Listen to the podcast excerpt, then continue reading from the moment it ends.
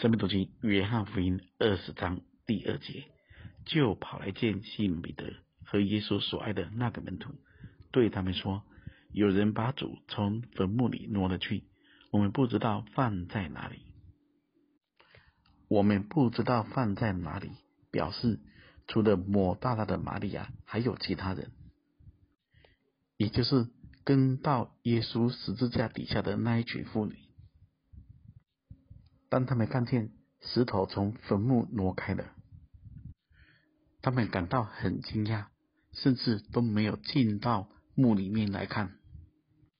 我们先读另一段圣经，马太福音二十七章六十五节。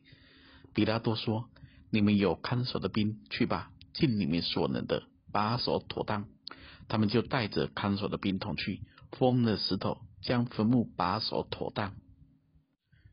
这是一块大石头，绝不是一群妇女可以挪动的，而且还上了封条，一般人也不能去动它。而现在还是天黑的时候。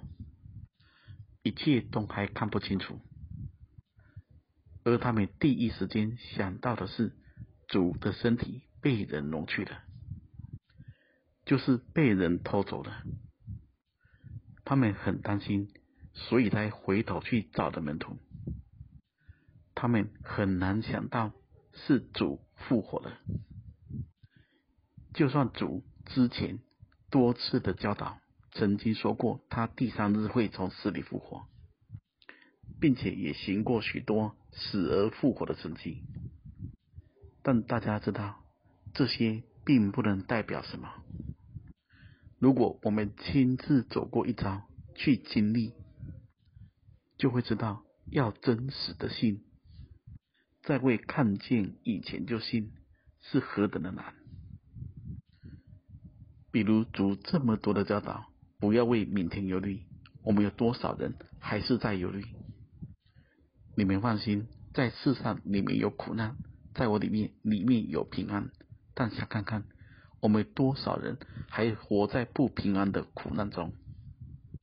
所以这群女人她们的反应，也是我们大部分人的反应。而他们回头去找了西门彼得和那个门徒。大部分教会中公认那个门徒就是使徒约翰，也就是说，在这段时间里，这个最黑暗的时刻里，门徒们还是聚在一起的。虽然之前彼得三次不认主，甚至在十字架底下也没看见他，但他毕竟还是门徒的领袖。他有他的软弱与不稳定，但想看看，他虽然软弱失败后，却还能勇敢的面对其他人，一定有他蒙恩之处。大家知道，一个人在失败之后，众人还愿意承认他就是领袖，一定有他的原因。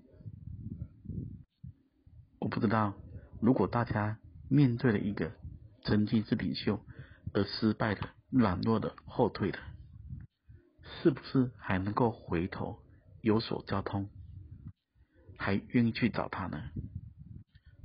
大家知道，人不可能是完全的，特别是当人走得很近，一起生活，都有可能看见他的软弱之处。这也真正考验着我们是否有真实的爱。大家要记得，人虽然有一时的软弱，但是有他永远的带领。对人不要有错误的期许，也不该过度的苛责，都在爱里彼此的学习交通吧。愿神赐福大家。